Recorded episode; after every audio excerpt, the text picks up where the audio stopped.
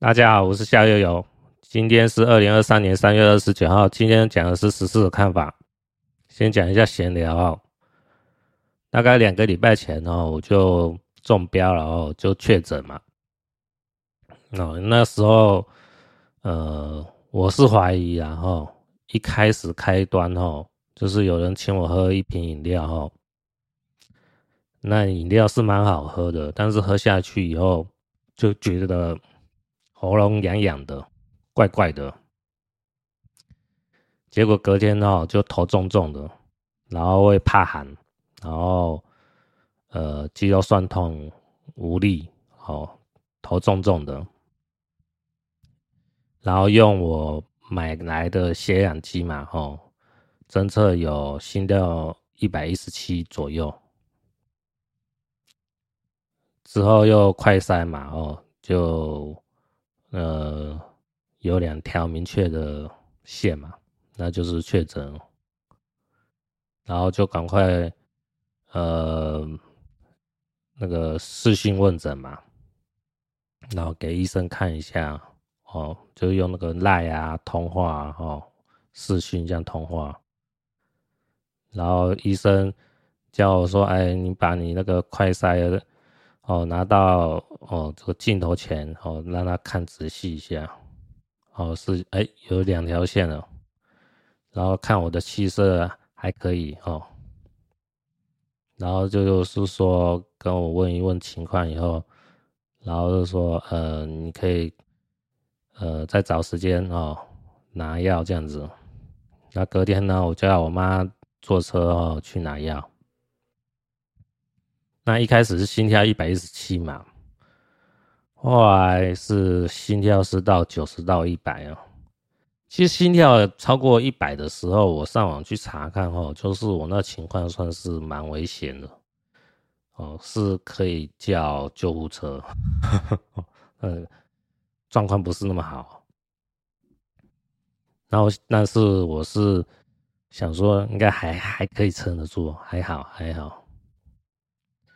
然后隔天就心跳九十到一百嘛，之后就心跳都七十五到九十左右吧，哦，就比较正常的哦，就是可能就是稍微走动一下，心跳就会变快一点啊，但是呃，就坐着休息一下，就心跳就回稳了，就变低下来。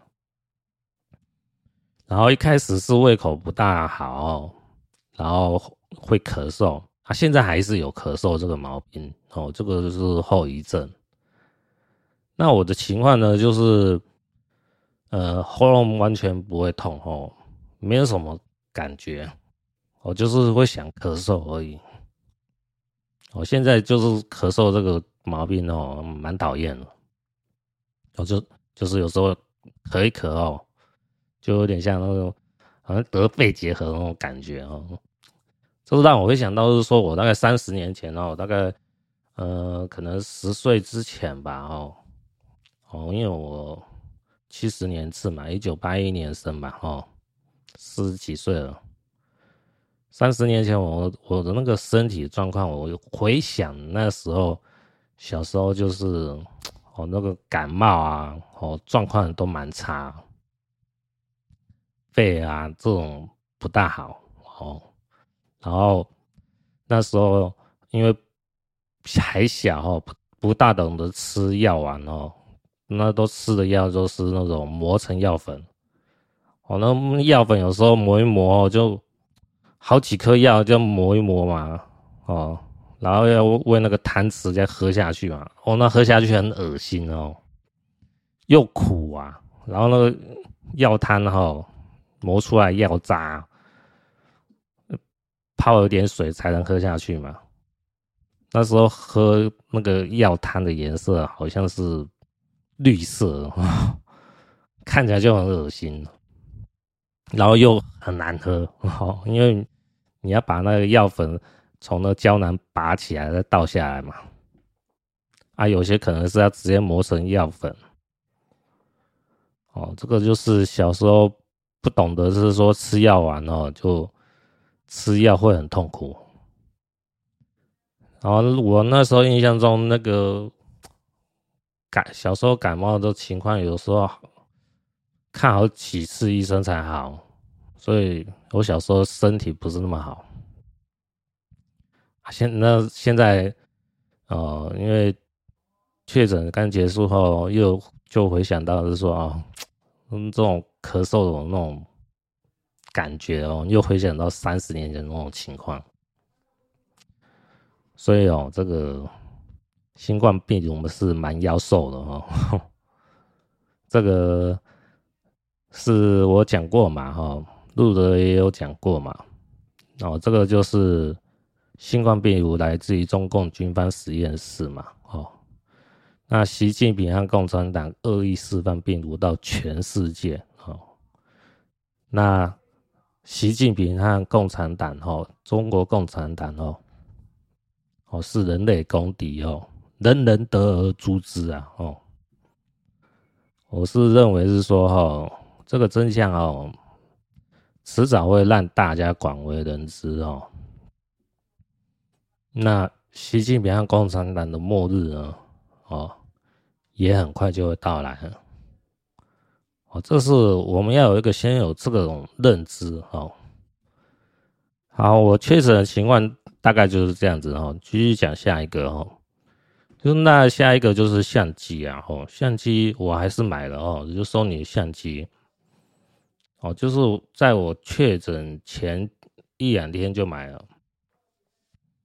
本来还蛮想说哦，呃，等半价的时候，然后好好拆开来研究研究，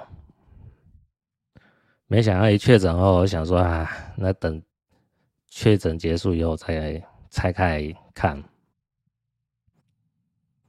这台相机大概呃两万块钱左右，然后再加上那个呃相机的麦克风哦，外接式的哦，是三千多块钱，再买记忆卡一千块钱左右，再买脚架哈，就三千块钱左右，加价好像大概就两万八。台币哦，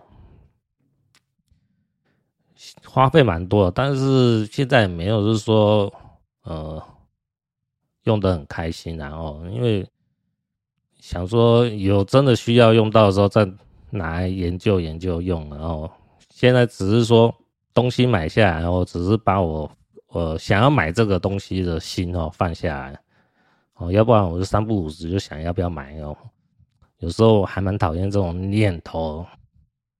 我之前有讲过嘛，我之前买那个双面扫描机嘛，好像是一万四千九，一年多前的事。现在好像这一台是两万两千九。然后我想到，好像是二零二一年底的时候，我买那个 N two SSD 的。哦，就是呃，大概一 TB 哦，SSD。然后本来是想要升级我的呃笔记型电脑，后来还又是懒得装在自己笔电里面。最近是想说啊，用在我那个 Mac Mini 上面，哦，去买那个外接盒，哦，华华硕的。大概一千五左右吧。那这个 eTBSSD 呢？哈，M2 的哈，呃，那时候买大概是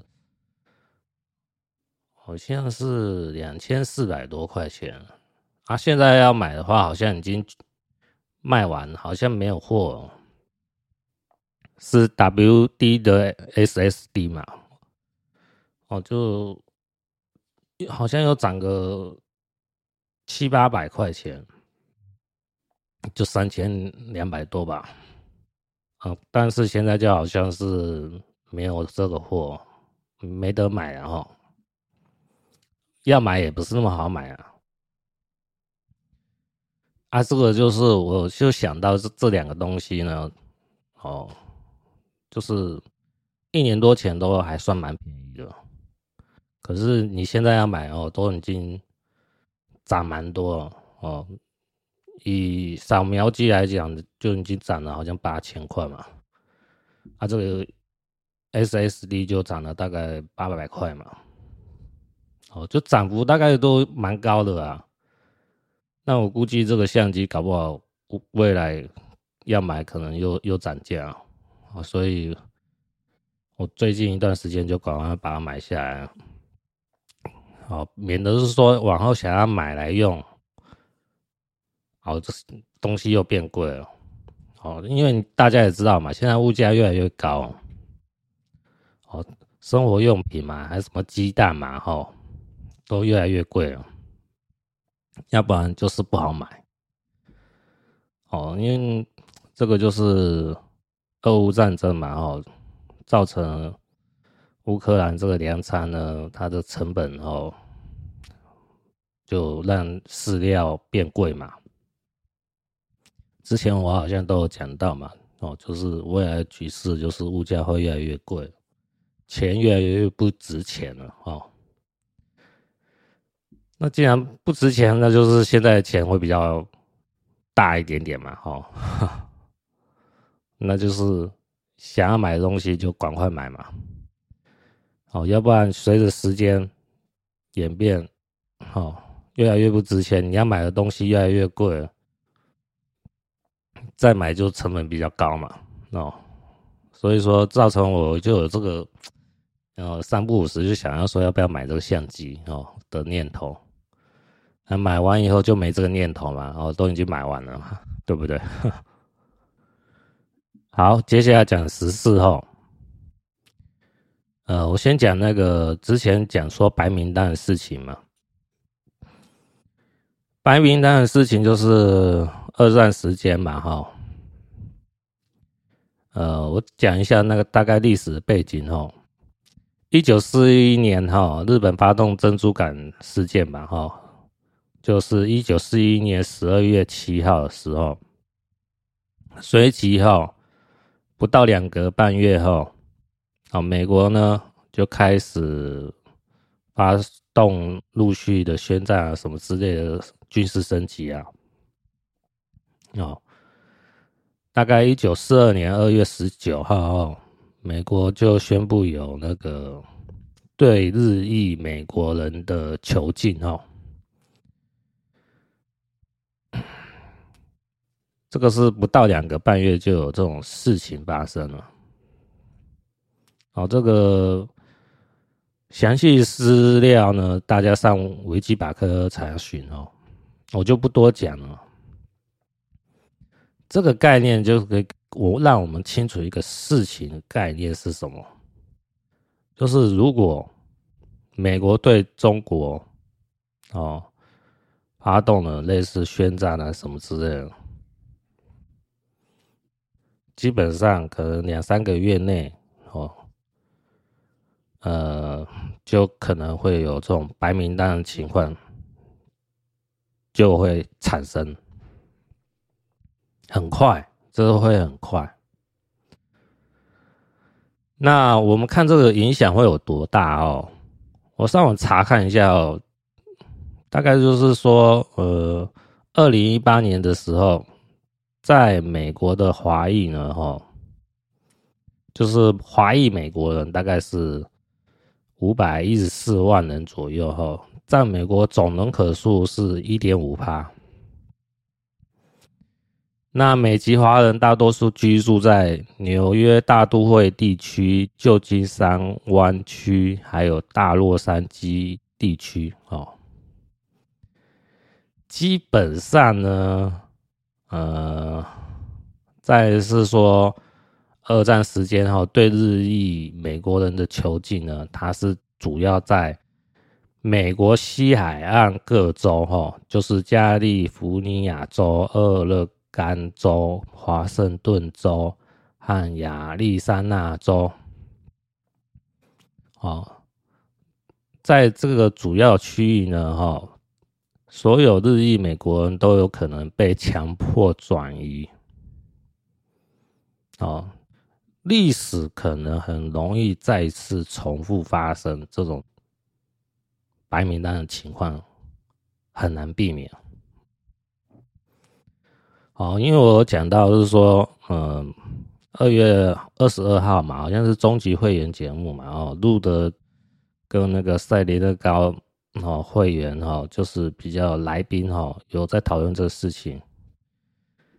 那路德讲到是说问白名单的看法呢，哦，那赛雷乐高的来宾就讲到是说，好像是百分之两万还是怎样，哈，就是。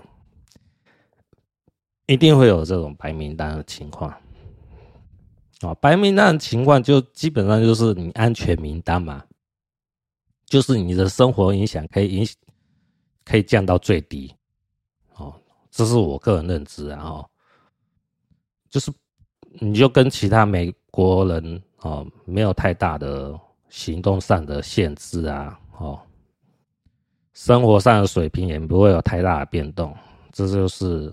白名单的用意啊，我个人看法是这样子啊。那以路德的角度来看呢，哈，这是我个人看法哈。路德不方便讲太多这种事情，因为他是有一个影响力的哦，所以他只是说点一下，就是说啊，美国有人跟他接触哦，谈到台白名单的情况，那大家就之后自己去想象会可能发生什么事嘛。那什么样的条件，什么之啊，就是才能进入白名单？路德也没讲那么清楚吧？因为有些东西就是看你愿意做多少反共灭共的事情，才有可能进入这个白名单嘛。哦，这个这迹象，我个人认为就是必定会发生的哦。这种白名单的情况，那我个人判断会是怎么样情况哦？就是说，我个人哈，如果是说想出一个类似的个法则哈，评分标准呢，哦，就是以零分为最最基准嘛哦，那最高一百分，最低负一百分，那可以进入白名单，可能就是六十分以上，哦，那基本上六十分以下到负一百分呢。那就是属于不在白名单内范围内，也就是说，如果你是一般美国华裔的话，哦，你对政治完全不关心，过自己生活，那大概就是零分基准嘛，不好也不坏嘛。你对中共也没什么特别的喜好。哦，或者是厌恶，就觉得说政治不关我的事，我只要过好自己的生活就好了。哦，那你就是零分，那零分就不好意思，不在白名单范围内。那有些人呢，他是，哎，表面上他说是反共，哦，但是他只是好像有点擦边球，讲讲的一些话，也只是说。啊，我对这个共产党不大满意，什么之类的，哦，那可能就是变成，呃，加个十分或者加个二十分左右，但是还要看他过往的呃记录啊，就是影片啊、推特啊、网络上发表文章之类啊，有没有在一些重要时刻呢是刻意带风向？那你刻意带风向呢？搞不好就扣个二三十分，那你本来是正十分，扣个二三十分就负二十分了。好，为为什么会这样子呢？因为有些人呢是借着反共的名义呢，其实他是小骂大帮忙，帮忙中共的。哦，那我之前就有讲到嘛，像那个中共大外宣嘛，吼。王志安就是其中一个哦，我个人判断他就是啊，哈，就是呃，可能性有百分之九十九嘛，我讲过嘛，对不对？基本上像王志安这种类型的人哈，他虽虽然有批评一些中共的事情哈，我个人认为那还都不是真正的反共了哈，灭共了。而且黄志安他的政治理想也有明确讲嘛，他支持中共这个政权嘛，所以他还不能算是完全说是反共那一类型的。哦，只是说啊，我、呃、说要给呃、欸、中国人民真相，可是他给中国人民的真相真的是给真相吗？哦，这是一个很大疑问哦。他其实我讲过，主要还是带风向。哦，所以说，你说一个人到底是不是真心反共呢？真的是要看他过往的记录哈。像他敢不敢谈嘛？就是病毒真相嘛。哦，就前面讲到啊，哦，中共恶意示范新冠病毒，他敢不敢讲？不敢讲，我就跟你讲，这个就不真的是哦那种反共的哦，就不是嘛哦。就是在一些明确的哦对中共有害的议题上呢，他会避开，不愿意详谈的哦，那就不是真的反共了哦，那都是那种好像我表现出我是一个公正立场在评论事情哦，社会时事的事情，但是呢。在对于中共政权有害的议题上呢，就跳过啊、忽略啊，或是呃草草的就带过去了。那这种就不是反共灭共的人，那也我个人看法就是很难会进入白名单内。就是他过完他讲再多集内容后。那都不是有正向的加分的作用，哦，所以说哈，反共啊、灭共也真的不是那么容易，才真的能进入白名单内，就看你有做多少努力啊。哦，我我这是我个人判断的啊，就是我要是判断就是正六十分以六十分以上哦，你才能进入白名单，那六十分以下。不作为，哦，或者零分以下都更不用讲嘛，哦，那是有时候搞不好负六十分以以上，搞不好就是抓去监狱了，直接关了，因为那就已经对美国有很明确危害了，就已经被起诉了，哈，这个负六十分以下，哦，那可能就是那种情况，哦，那所以说变成是说，呃，你呃，就五十九分以下到。负五十九分哦，五十九分就很大区间内的人哦，华裔人哦，在美国的人都很有可能不在被名单内。那大家就可以想象这范围哦，影响的范围有多大？我估计百分之九十五的华裔人口哦，在美国的人口呢。呃，不会在白名单范围内，那影响范围有多大？大家去自己去想象嘛，哦。然后我有看过是说网络上哦，什么最适合华人哦移民居住的美国十大城市啊，哈，就洛杉矶啊、尔湾啊、旧金山啊、圣地亚哥啊、圣赫西啊、西雅图啊、波特兰啊，哈。呃，这个七个城市哈，就是之前好像是归类为是对日裔美国人的囚禁，呃，就是被转移的地区的地点。那有三个地区是纽约啊、奥兰多啊、波士顿，然后是没有在呃二战时间哦日裔美国人哦被强制转移哈的地区哦，那。会不会这三个地方就免疫呢？我也不知道，哦，到时候发生了才知道。那要是白名单的事情真的发生的话呢？我个人判断就会变成是说，用个好听的名称呐，哦，就是类似就是二级保护区、一级保护区、一级保护区是。白名单的人才能去的，那二级保护区呢？就是白名单之外的人，哦，会用类似这个好听的名称去做包装，哦，表面上说是啊，这个二级保护区嘛，哈，你呃，美国对中国宣战的话，哈，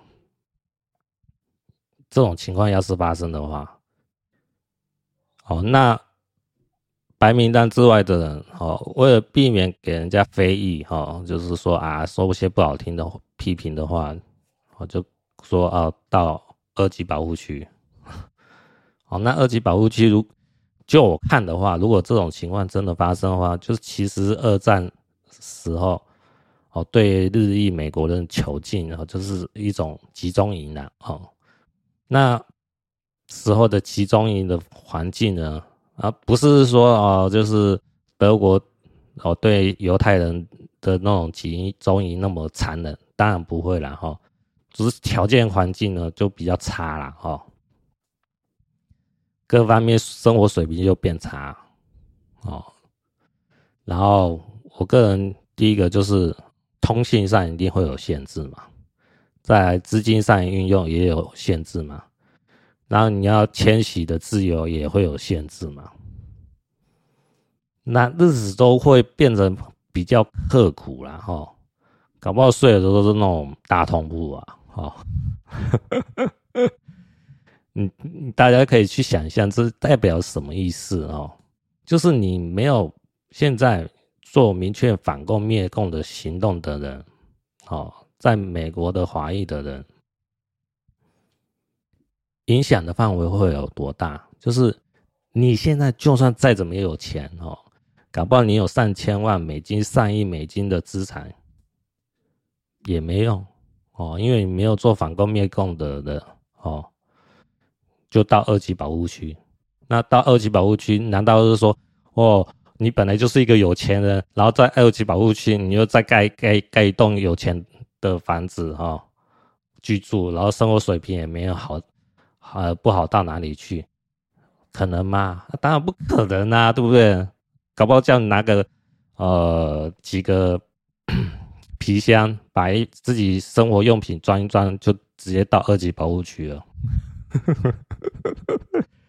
吃住呢？哦，就跟大家差不多一样哦，哦，就是可能好几大锅和铁锅煮出来的菜啊饭啊，大家吃的水平都差不多那样水平。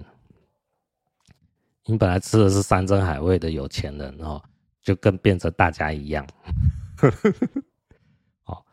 这个我认为哦很合理，这就是报应哦，就是。你是有钱人、有权势的人，你不做任何的行为表态，那那一天到来的时候，这个就是你所要付出来的代价。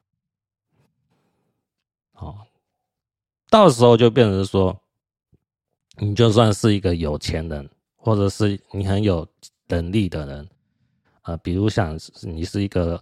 高阶工程师啊，科学家哦，是音乐家啊哦，画家哦，或是呃社会上有一定地位的人啊哦，但是因为你是华裔的身份，可是你没有做出很明确的反共灭共的行动的时候，那就到二级保护局，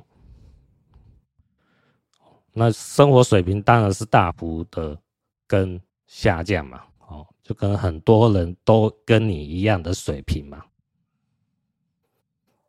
那你觉得这些人能不能忍受呢？啊，不能忍受也要忍受，就就会变成这种情况。那如果这种中美之间的对抗哦持续个三十年，那你就持续三十年住在二级保护区了。哦，那。就会变成一种政治正确呢，会远远大于你所现在有的能力还有金钱，会变成这样子，哦，所以你说做不做出反共灭共的行动，有没有很大的影响？我个人认为有很大的影响。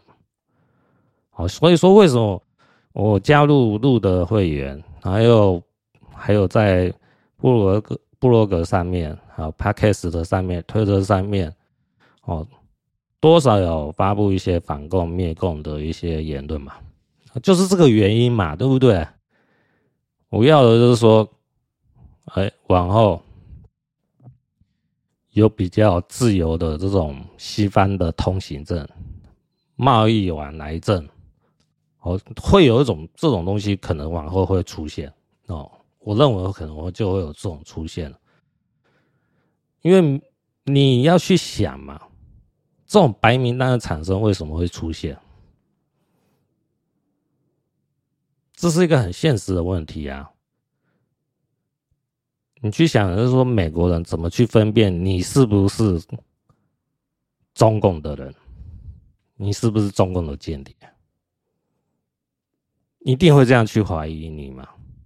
哦。因为之前路德讲过嘛，哈，呃，就是过去几个月嘛，哈，好像三个月嘛，哈，就呃，中共呢派遣，哦，有好像有六万人进入到美国，哦，潜伏，类似要搞破坏这种动作，这种动作嘛。那本来好像估计要二十四万嘛，哈，就是未来一年搞不好就陆陆续续就有这么多人进入。那我们去想哦，假设这一年下来有二十几万人啊，中共潜伏的特特务搞破坏的人进入美国，然后我们在想过去六七十年来哦，中共渗透美国的各方面的华裔人士加一加会有多少？搞不好加一加就就有将近五十来万人。五十来万人，我刚才讲过，哦，在美国的华裔人口呢，哦，大概就五百一十四万人嘛。那我们去想吧，那就大概就是十分之一啊，十个人里面有一个可能就是中共特务啊，搞破坏的人啊。那这种人你抓得出来吗？很难抓得出来啊，很难抓出来。那说真的，白名单的产生就会变成。必然的情况，那保护美国的国家安全，就是你已经是有资格啊，就是你有过往的说，就是说啊，加入路德会员啊，还有反共灭共的言论啊，然后不会在关键的事情带风向啊，哦，你可以提出这些各方面的资料去佐证你是一个反共灭共的人哦。是跟共产党势不两立的人，你才有可能到白名单范围内嘛？他应会有一这种审核机制嘛？这种审核机制当然是你越早做这种反共灭共的行动，越有加分的效果嘛，对不对？总不能说啊，白名单要下来的时候，你才去做这种行动，有用吗？那肯定没有用啊，对不对？哦。等那时候真的发生的时候，就太迟了。哦所以白名单重不重要？很重要哦。我刚才有讲到嘛哈，西方的通行证嘛。哦，如果你往后想要说到各国哈，欧美国家自由进出的话，你要是白名单范围内的人嘛。还有贸易嘛，往来嘛，对不对？贸易往来就是变成说，你台湾在这个呃华人跟西方做贸易往来也会有影响嘛。我个人判断也是会有影响的。哦，会比较倾向于说，哦，西方愿意跟白名单的华人做贸易嘛。哦，这可能往后陆续。会有这种复杂的这种嗯行动呢，都会连带受影响。那你说影响大不大？就很大啊！哦，我个人认为会有这种未来的趋势，可能就往这方面走了哦。那当然可能会不会发生呢？大家可以拭目以待啊。那可能嗯，就要等那种中美之间对抗很明确了哈。然后甚至开战以后，你那时候才看得到。但是我相信这不会太远了哦，因为我之前有讲过嘛，哈，就是呃，二零二四年以后就是进入哦，悬空大运，离火运嘛，哈，离为火，离为兵格嘛，哦，那时候就比较有可能进入火战的情况了。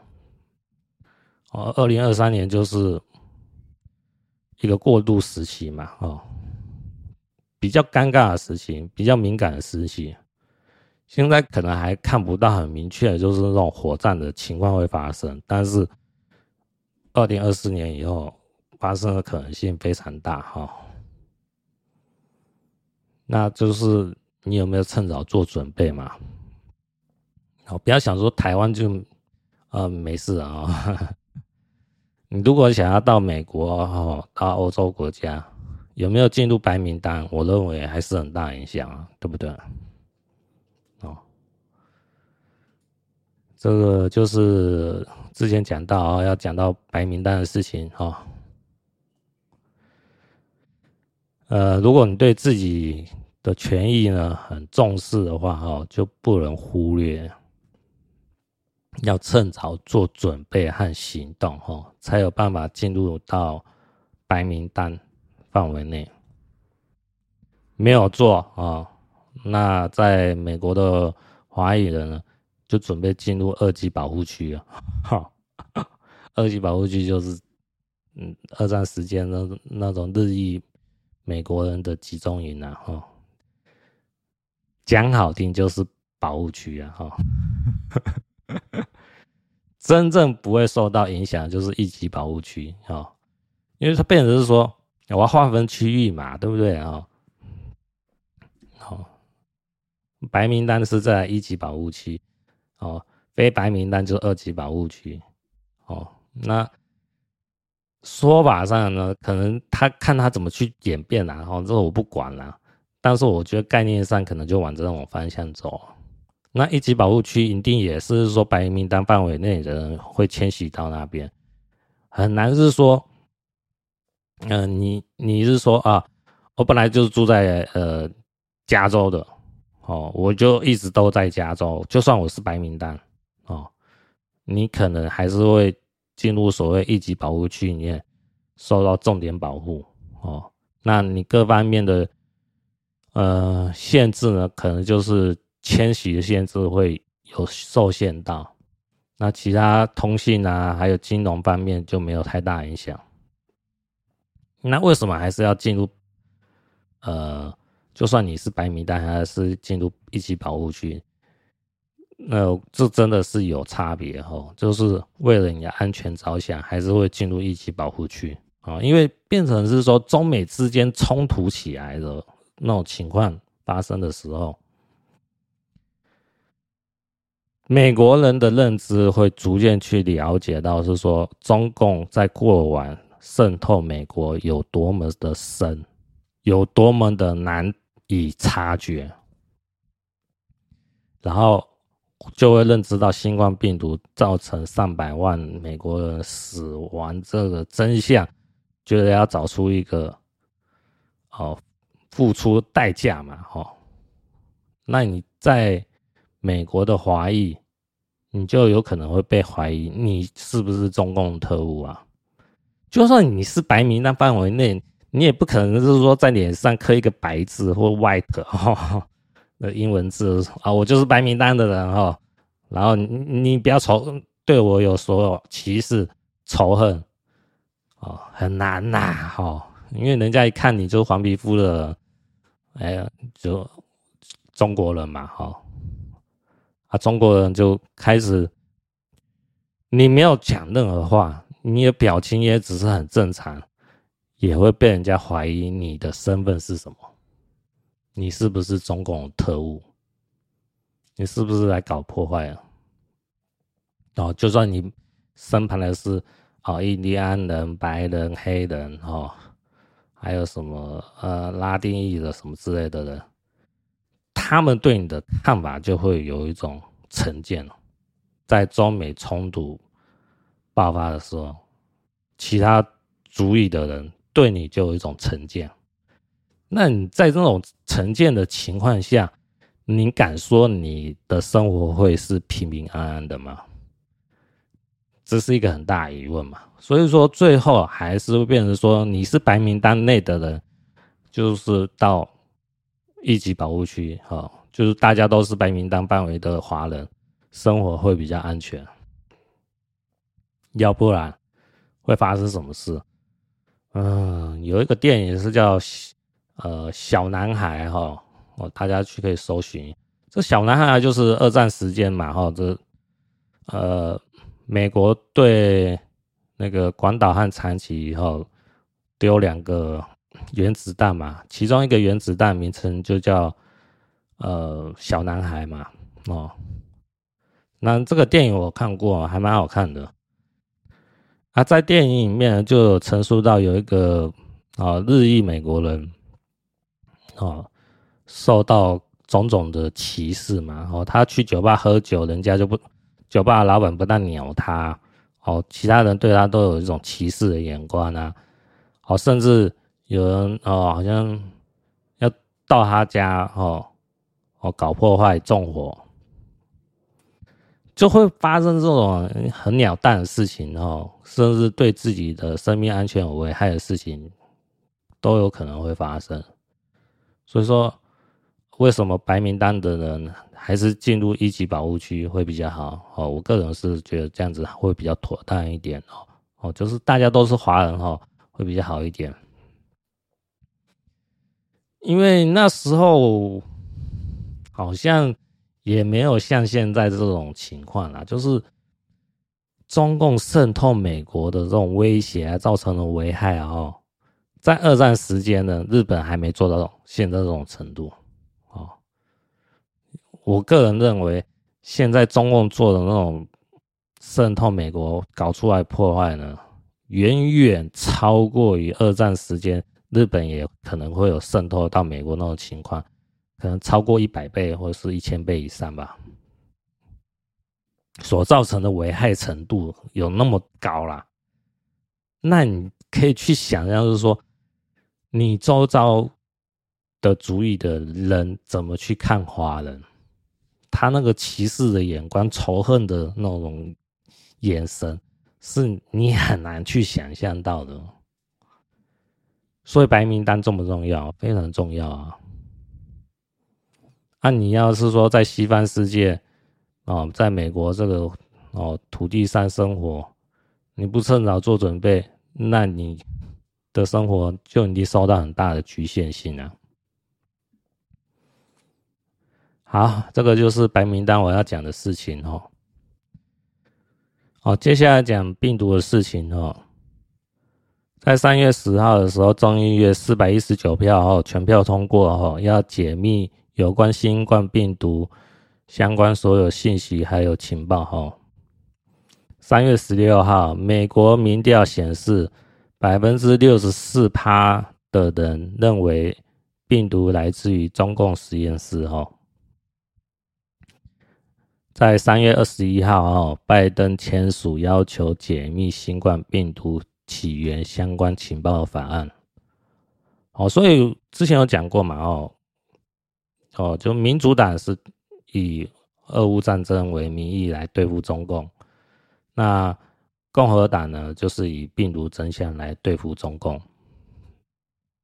那共和党的情况是很顺利，在推动，在往前进。哦，那这也是习近平最怕的情况会发生，就是病毒真相的公开。病毒真相的公开，一旦形成一种很强烈的共识，哦，在美国人民身上的时候，基本上开战呢，哦，是必然会发生的事情，哦，大家可以去想象哦，对不对？我我家人被毒死掉，哦，被被搞到病死了，哦，被病毒这个搞死了，对不对？你说我还能继续？忍气吞声吗？当然不可能嘛！哈，是不是？那路德有讲了一个很重要的观念哦，这种病毒真相推动之所以能进展到现在这种情况呢，主要还是是说中共还有和俄罗斯结盟哦，这种军事的同盟才造成是说病毒正向能顺利推动，要不然中共和俄罗斯呢，如果没有结盟的话，病毒正向是很难推动。好，因为中共和俄罗斯的结盟所造成对美国国家安全的伤害是非常非常非常巨大的事情。所以呢，才有是说病毒真相呢顺理成章以这个名义来对付中共和习近平。如果啊没有中俄结盟的话啊，那病毒真相呢就不会顺利的推动出来。那这个就是隐藏一个很现实的情况，就是。假设没有中俄同盟的话，哈，那被新冠病毒哈搞死上百万美国人就 就这样没了。哦，因为真相没有顺利推动嘛，你这死死死了上百万美国人就白死了。假设是说没有中俄同盟的话，会变成这种很，唉。很搞笑的事情，记得很很无奈又搞笑的事情哦，欲欲哭无泪的这种情况会发生。那我们现在可以看到的是说，中二同盟是必然看到的情况嘛，对不对？哦，那这种必然看到的情况，其实可以去评估嘛，哦。中俄同盟再往后对美国或是全世界影响呢，那一定是远远大于造成现在新冠病毒死呃让美国人死上百万的影响那么大。哦，这个逻辑大家去想一下哦，就是中俄同盟。它一定是会造成，就是说，至少使美国人新冠病毒死掉一百万人，影响性还要大。那这个影响力的美国国家安全那么大的时候，哦，大家可以去想象一下哦。未来的那种二零二四年以后进入离火运嘛，哦，那种火战的时尚会有多大？大家去想象一下，会有多大？绝对不就是什么？绝对不，绝对不是小事，绝对不会是小事。那影响会很深远。哦，那这种影响呢？嗯，在台湾的情况。你说会完全没事吗？哦，我是不敢想象的哈。大家去想一想哦，哪一天受到这种战争的波及哈，这种两大哦、三大强权的这种挤压哦，所造成的战争的波及啊，呃，说不定就一下就。跟这个世界说拜拜，都要有这种心理准备哦。就这样，不希望发生哦，但是你很难避免这种事情发生哦，要有这种心理准备啊。那这个就是讲起来很沉重啊，但是。要先有这种心理准备哈，才不会说对未来情势那种突然严峻起来，你你会想说不知道该怎么办哦。那现在就是你知道未来这种情况呢，这种恶劣情况会有可能发生的时候，你就可以趁早做准备嘛。做准备就看个人能力啊，哦。啊，就算你不做准备，你心理上也有具备好，也可以坦然面对嘛。啊，就是我心里像我心小友所做的事情哦，这种可能有限嘛，哦，就是做出最最大的心理准备，就是哪天突然被炸死掉，嗯，也也可以就是说坦然面对，不敢说坦然了哦，哦，不敢说完全坦然了哦，啊，起码就是说我心理上有这种认知哦，对不对？不是说完全不怕死嘛，只是说啊，就知道啊，搞不好会发生这种情况，受到战争的波及，啊，就这样啊，对不对？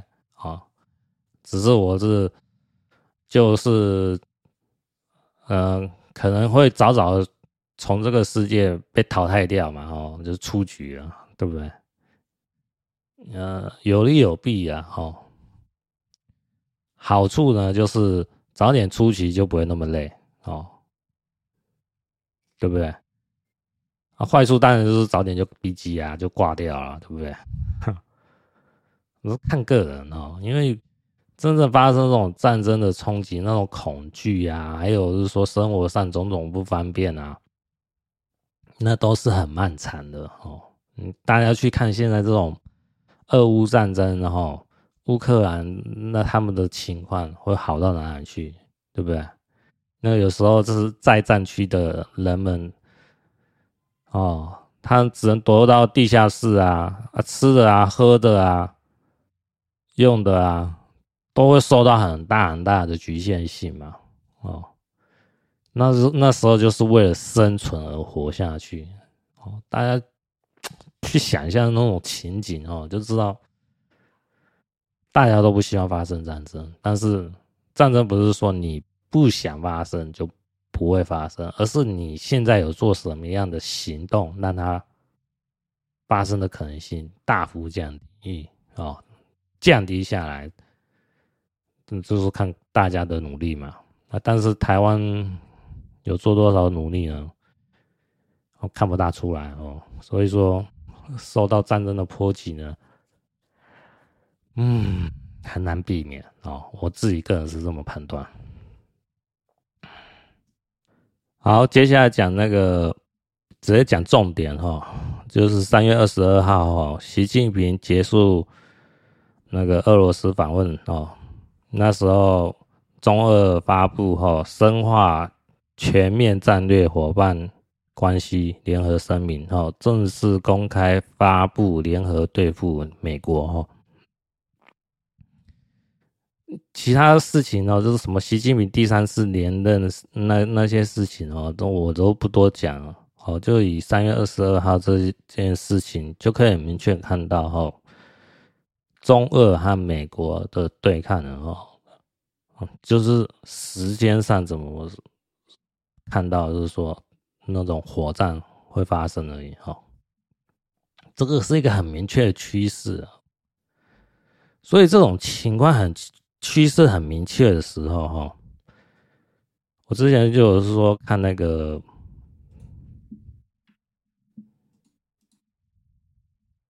哦，普通百姓聊真实的中国嘛，哦，在这个最近看的影片当中，哈，就有讲到是说，现在呢，哈，欧美国家呢，哈，呃。跟中共呢，就是中国的那那些厂商呢，哈，下订单数量大幅下降哦，大幅下降的时候，就变成说人民要找到工作会非常困难，要不然就是你的薪资大幅缩减嘛。现在他们好像要找到三四千块人民币的工作就很不容易了。哦，那大家可以去想象这影响范围有多大？那在科技业啊，哦，那以前是马龙啊、工程师啊这种，陆陆续续就因为市场的萎缩、低迷，哦，被 fire 掉。还有其他行业呢，呃，民生行业，然后一般的店家生活都很困难，哦，进入通缩的情况嘛。通货紧缩的状况嘛，哦，就是大家越来越不敢消费，哦，因为觉得说说，呃，往后的生活情况不是那么乐观，哦，对于消费呢会比较保守，越来越舍不得花钱，订单又变少，找到工作的情况又变少，哦，这种恶性循环下，一般的店家哈、哦，实体业啊，做生意会很困难。然后一般老百姓呢，要找工作也很困难。这个就是说，对底层人民的影响就这么深。那我有看过一段话，蛮有意思哦。他是这么讲哦，就是说针对中国的情况哦，就是说，呃，今年哦，可能是说哦，过去十年来最糟的情况，但是呢。今年呢，可能是未来十年最好的一年。大家觉得这句话妙不妙？哈，哦，我听到这一段的话，我就觉得，哇塞，这个这个讲的蛮有玄机的。哦，今年是未来十年最好的一年，但又是过去十年最糟的一年。这意味着什么？那一定未来更糟嘛，对不对？所以说，哎，未来要的中国人民哦，日子会很苦啦。哦。就算短暂可能会有一一年哦，或是两年会好过一点，但是我认为那都是昙花一现哦，之后的情况不会好到哪里去。哦，这个是一种很不好的情况的会发生，然后，那你说去中国投资就是聪明吗？我觉得那个根本就是傻子才会这样做嘛。啊，要不然怎么会说订单会大幅的萎缩嘛？哦，在中国的情况，然后也不愿意去。中国投资就是这种情况，因为你资金嘛，有可能会被锁住嘛。哦，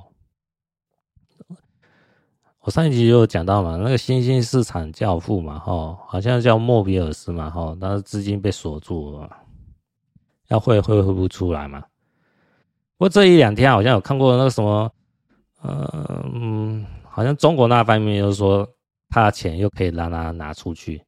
这个消息我不知道真的还是假的啦，但是我认为啊，听听就算了。中国讲出来的消息哦，大部分都是糊弄人。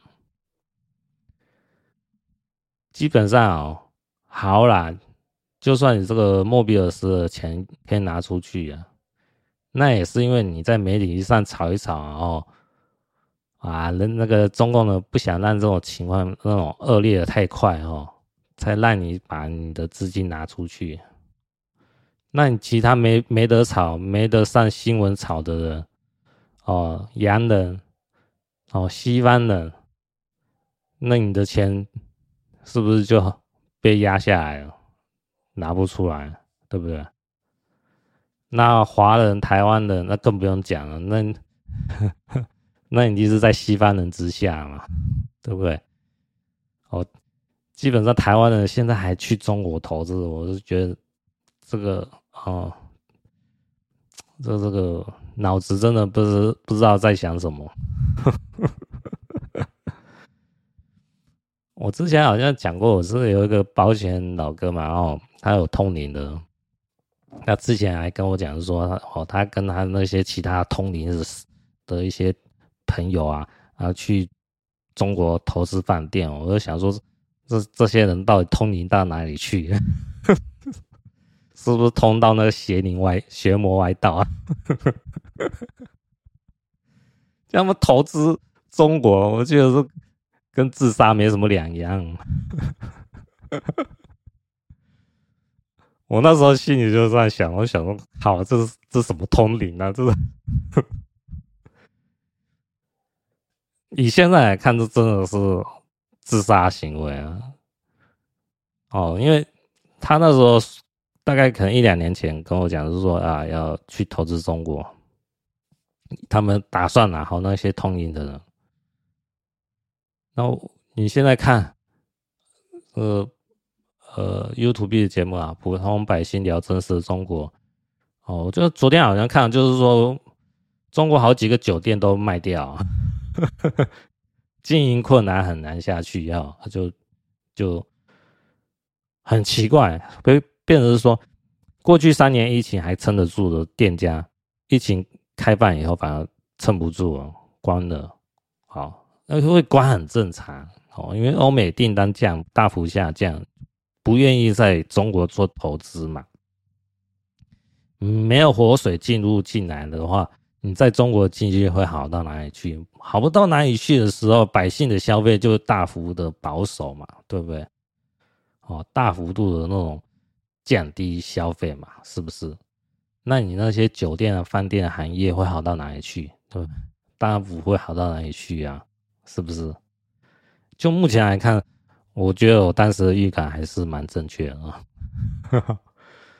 我也早就跟大家讲过嘛，我大概一一年多前是我就讲过说啊，像这种不要到中国哈，去中国风险很大哦，因为我说虽然中国是寻觅你的好地方，但是时机已过哦，现在去中国哦风险都很大，我是不是有讲过？对不对？我讲很多次啊，是不是？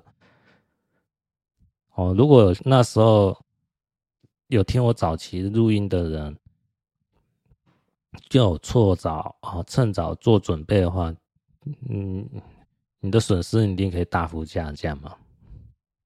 啊，如果是说听到还觉得说啊，这个逍遥游是危言耸听，然后还去中国投资，那我觉得这种人哦，就真的是。在中国认栽哈，真的是活该了哈！这就是要为自己的贪婪和无知付出代价。我绝对不会同情这种人啊！我是觉得说啊，很好啊，你喜欢在中国，那就好好的在中国生活下去！最好就是永远在中国生活下去，好好体会哈，那社会主义。给你的对待啊，非常友善的对待，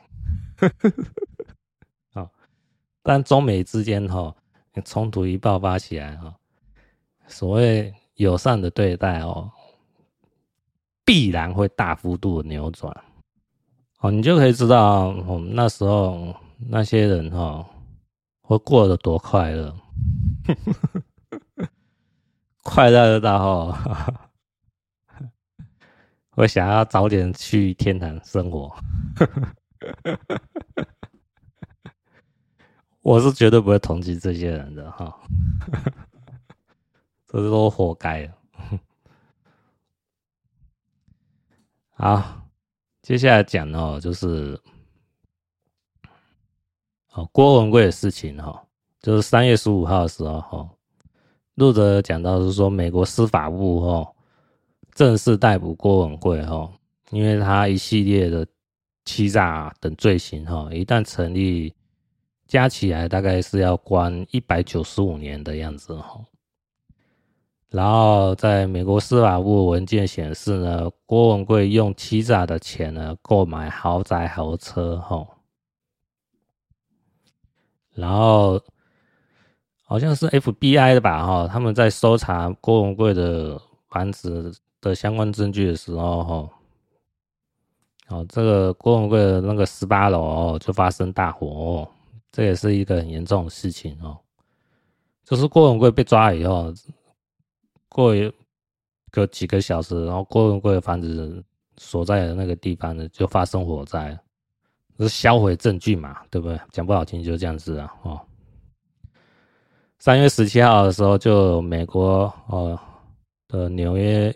邮报哈曝光哈，美国正在调查郭文贵十八楼火灾遥控设施哦，无处不在的监听装置哦。三月二十四号，最新法庭文件披露哈，美国司法部说哈，郭文贵的犯罪行为随着时间的推移而升级，他的过去和现在都是对我们国家明显的。和现实的危险哦，验证路德社所说的内容。哦，路德有讲到哦，就是说郭文贵呢，他不单单只是一个骗子哦，他最重要，他还是对美国造成很大的国家安全的行为。哦，因为早期郭文贵哦，两三年前哦，他就是有成立什么什么呃 GTV 啊、G Club 啊，还有什么呃喜马拉雅农场啊、喜币啊、哈新中国联邦啊，哈，他这种哦都是建立一种呃列宁式的组织哈，表面上说是要反共，实际上是他这是一个假反共的组织。哦是一种敛财的一个组织，然后他还会进行更深一层次的对美国的政治人物或者是有影响力的人物呢，啊，呃，做黑材料的收集。然后，比如讲是说，呃，郭文贵搞到就是说，哎，某某个共和党的人也是反共啊，哦，那把他招待说到他豪宅居住。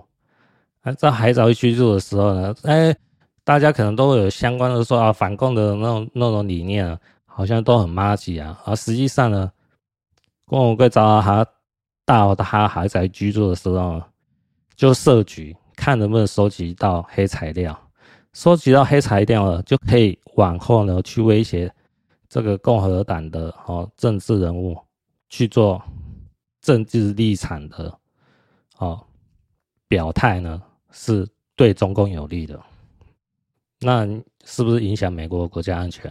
必然的啊，对不对？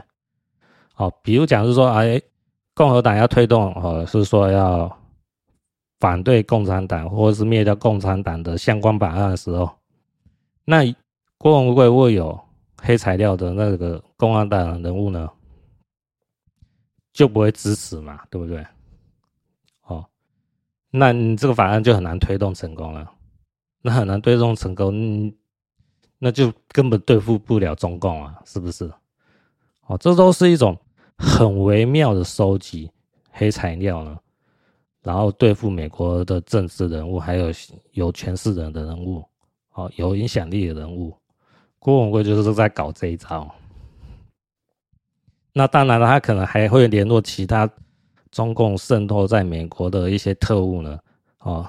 给资金啊，在搞破坏啊，哦，这个这种美国呢，好，现在只是说他有呃很明确的收集到的，哦，就是金融诈骗的情况。现在起诉是说关一百九十五年的起诉了，哈。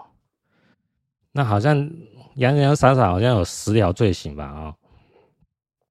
那大家可以去想象哦，就是。不要说十条都成立啊，哈，十条成立五条好不好？五条就是算算一百年，一百年也不要是说每每条都都是拉到最高刑期，砍掉一半，关个五十年，关个五十年，以现在郭文贵的年纪，也就基本上是关到死啊。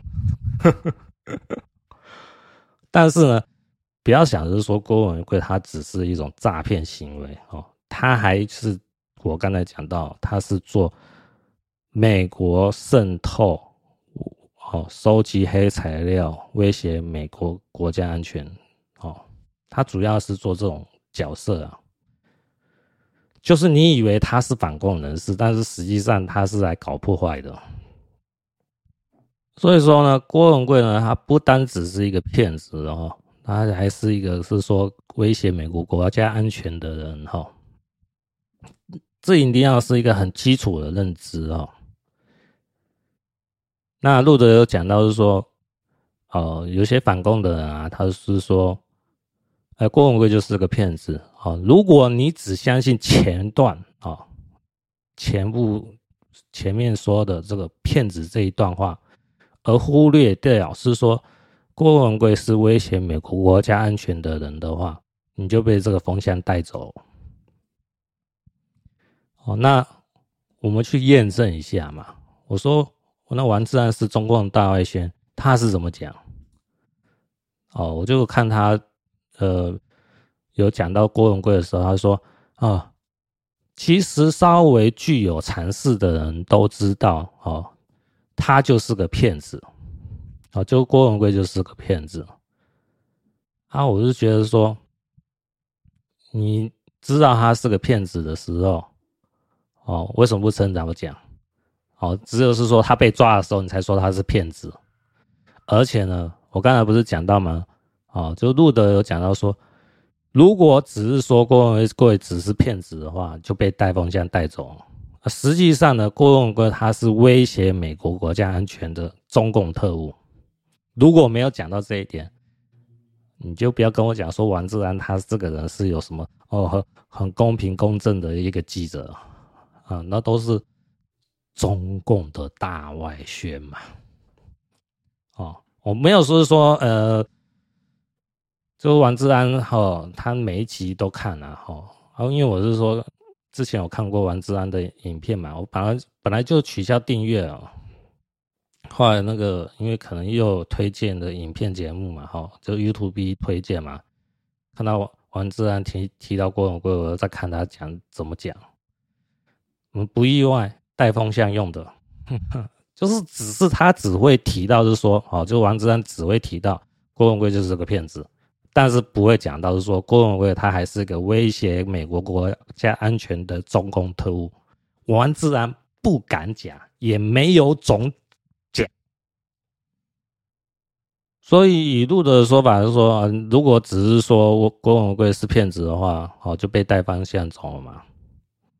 好，那以这种路德的角度来看，其实王志安也就是中共的大外宣啊。他只告诉你一小部分的真相，哦，就王志安讲一小部分，哦，就郭文贵是个骗子，哦，这个情况，但是，哎，中共特务这个身份危危害到美国国家安全的情况，忽略不谈。那你说我有没有冤枉王志安呢？大家可以逐步的验证啊，哦、是不是？我就说，我就说，我说。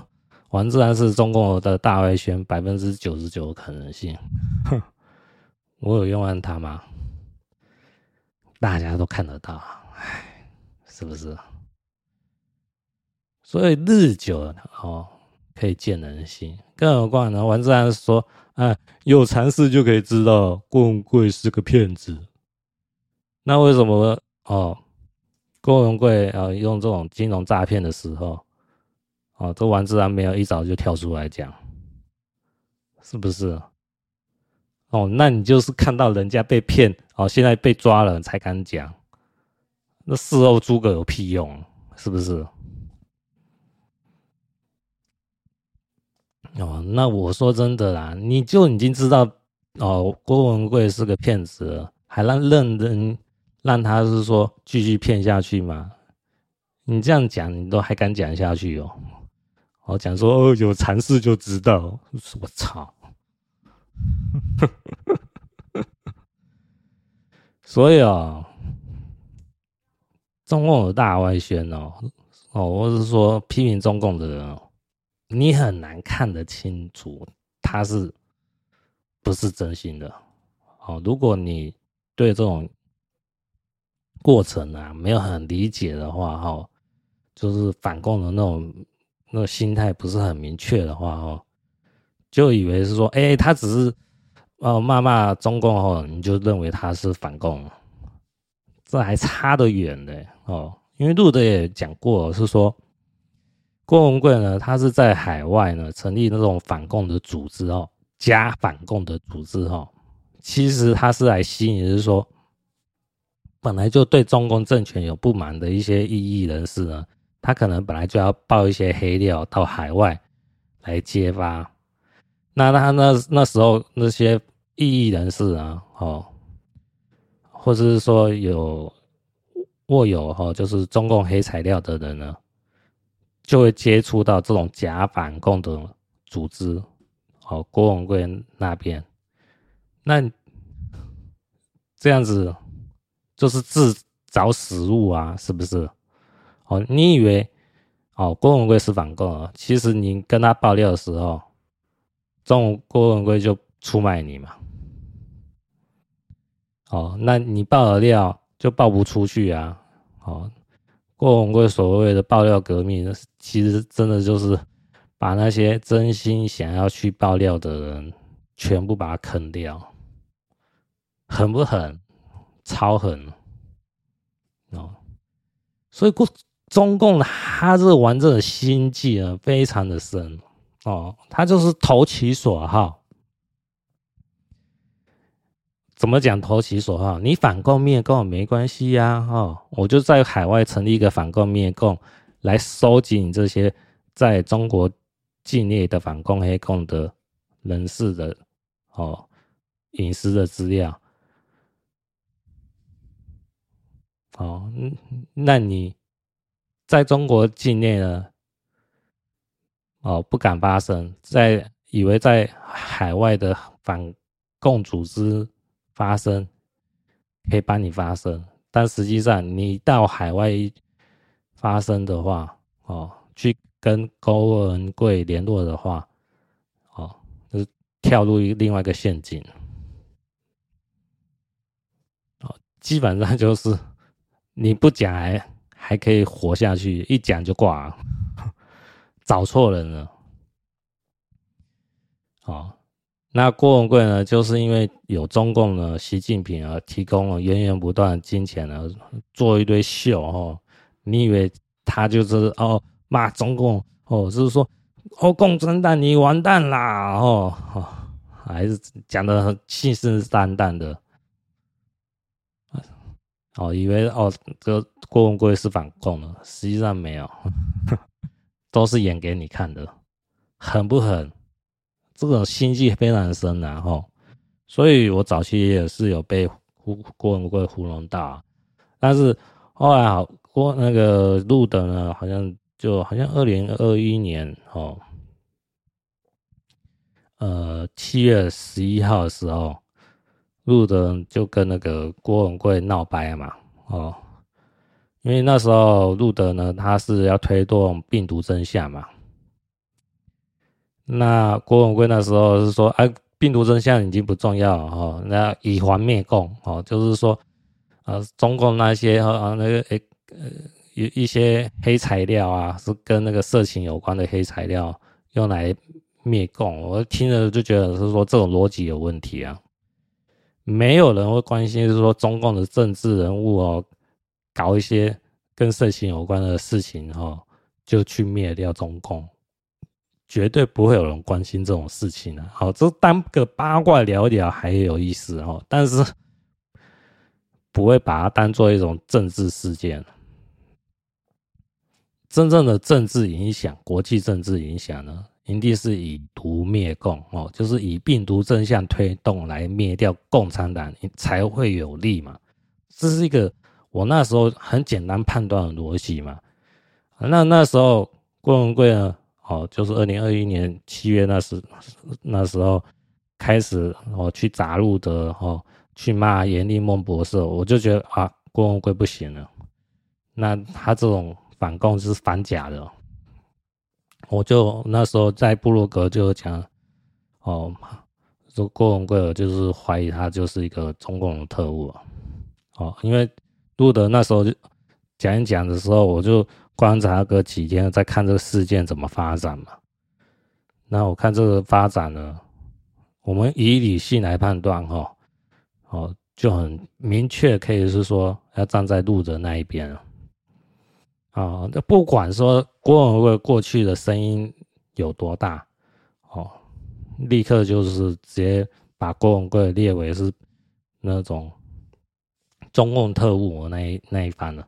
不会去采信他的说法，哦，我我那时候好像是七月十八号的时候，我就在部落格有明确表表态啊，哈，就是因为一个很简单的逻辑嘛，就是再怎么样，你也不可以去说哦，对病毒真相推动有所污蔑，哦，这个是绝对没办法接受的，哦，因为。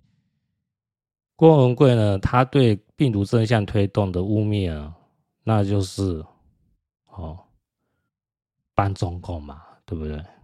那你搬中共，我干我干嘛要相信你？你郭文贵是不是？这是一个很简单的逻辑啊！啊，只是那时候啊，什好像什么加入新中国联邦的人哦，因为一些利益的哦，那捆绑哦，他那时候那些人还是执迷不悟，好像到现在也还有有一部分人好像也是这样。哎，那个就是哦。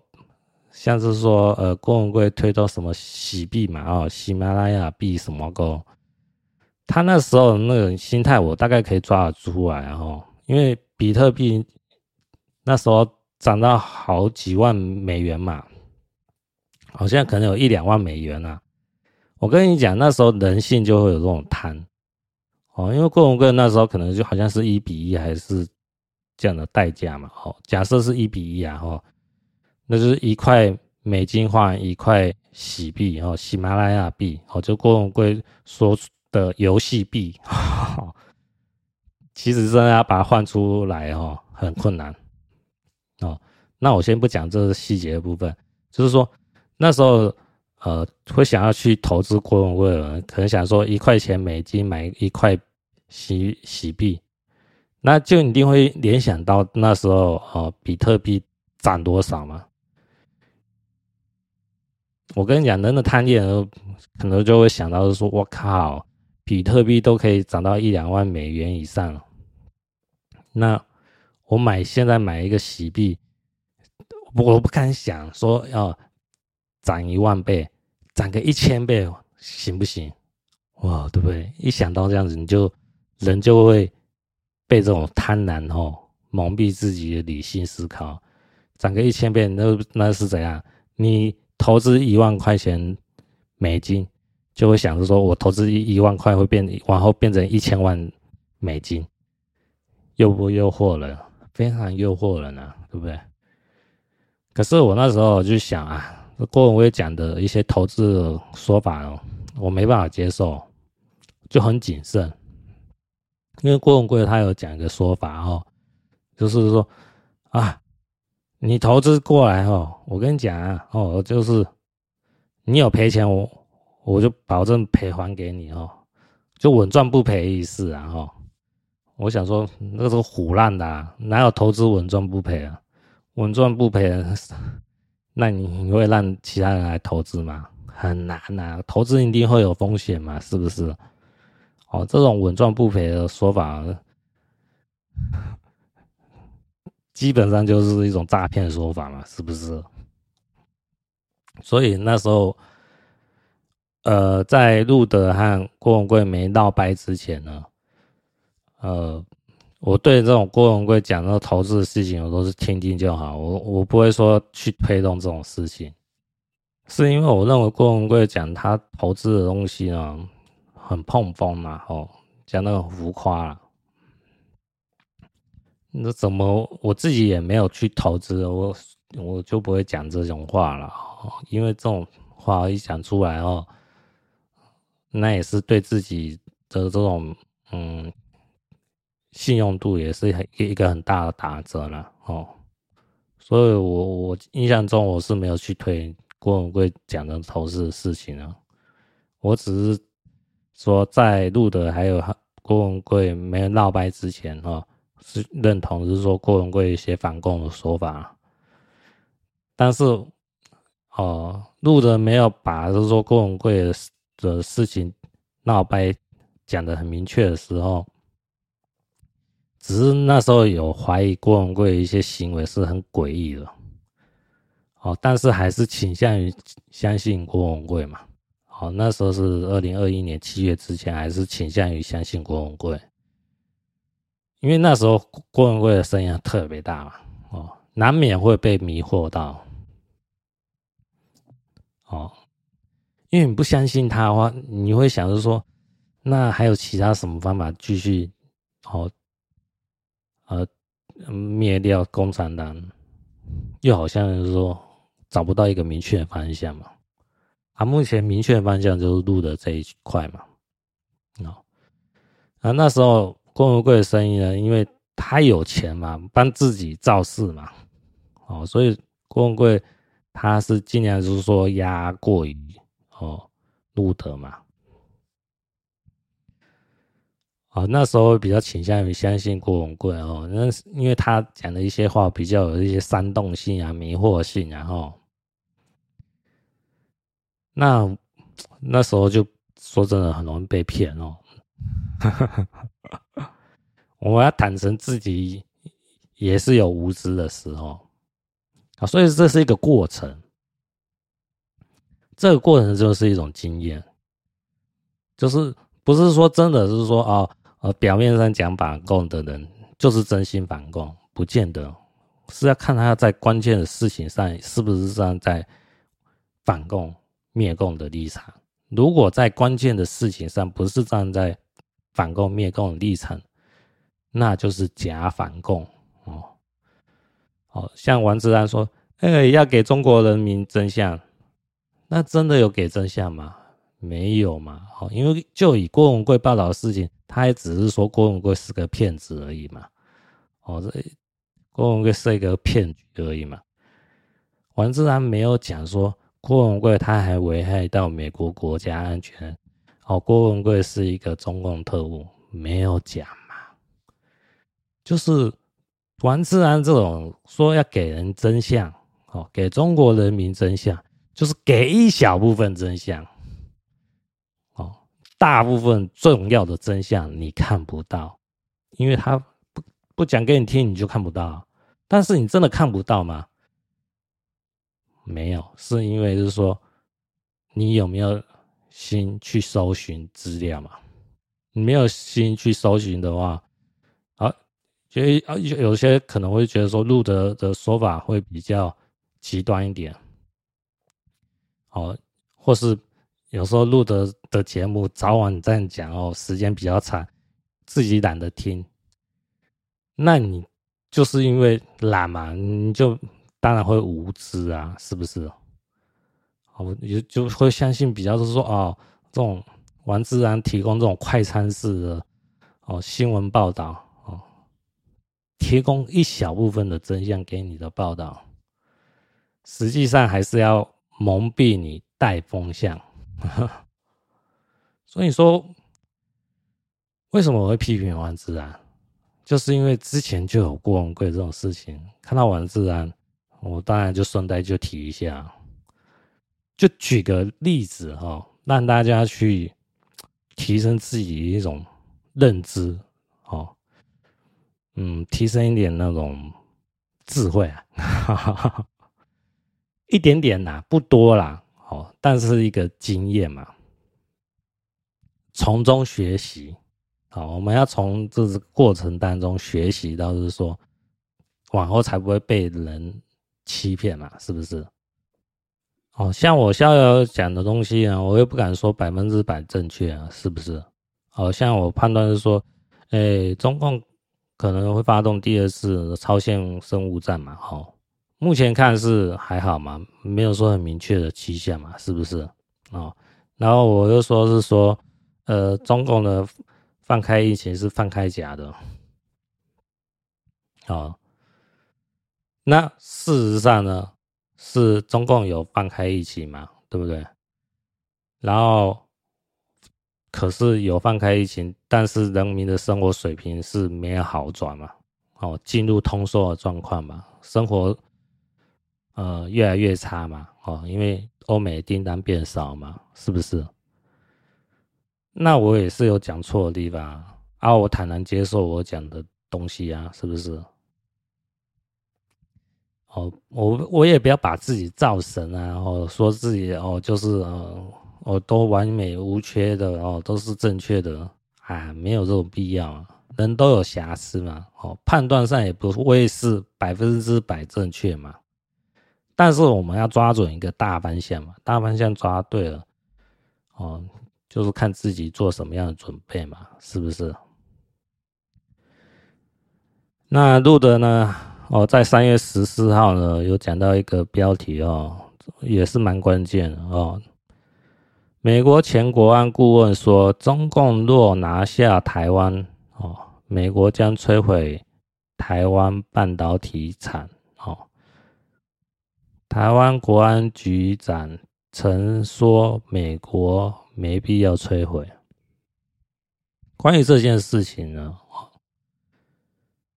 你说美国敢不敢回？我个人看法是，中国拿下台湾，美国就敢回啊。这种情况很难避免。那你说，如果哦，台湾的半导体哦真的被受到这种摧毁的情况，然后又是在中共这种嗯很恶劣的统治的环境下，台湾人的生活会好到哪里去？必然很惨的，哦，是不是？那你敢说你还相信中共吗？是不是？不要是说，哎呦，哦，这样子美美国要摧毁台湾台积电啊，我就投靠中共，那不是自杀吗？是不是？对不对？哦，因为有些放话哦，就是其实就提醒台湾人不要站错边，然后用意是在这边。啊，聪明人就不会站错边嘛，啊，但是有些笨的人，如果真的站中共中共那边，那大家就要去承担那个代价，是不是？啊，我是觉得说，哦，台湾人还是要想清楚哦，不要那么笨，站在中共那边，哦，必然要站在欧美这一方，哦，因为我们去想一个很简单的逻辑嘛，是不是？什么逻辑？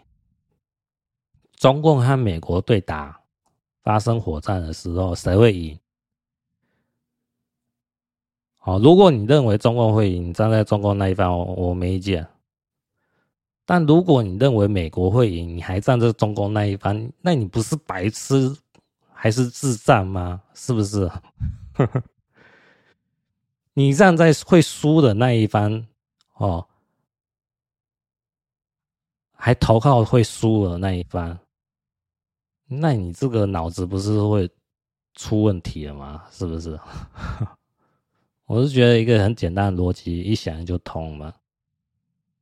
啊，我就是认为美国会赢啊，美国会赢，一定站在美国这一方啊，始终站在美国这一方。就算在某方面会被美国利用，那也是没办法啊，对不对？谁叫你台湾就是小嘛？你不让人家利用，可能吗？对不对？哦，你不是大国，就不是棋手，就是棋子。哦，那台湾是棋子的可能性非常大嘛？那你只能接受啊，是不是？不要不自量力啊，想说哦，棋子要变成棋手，你有这个能力吗？是不是？没有这个能力，你就乖乖认命啊，就对不对？乖乖认命就是站在你认为会赢的那一方嘛。那我认为美国会赢，那当然是站在美国那一方。就算被牺牲、被利用，也只能认了。哦，这是一个很简单的逻辑嘛。不要想着说啊，我是棋子，你不能牺牲我哦。那你去站在输的那一方嘛。那你被输的那一方利用，又被牺牲掉，最后还是输，那你不是呆瓜，那不是就是笨蛋吗？是不是？好，这个简单的逻辑呢，希望大家能想清楚。好，今天就讲到这边，下期再见，各位拜拜。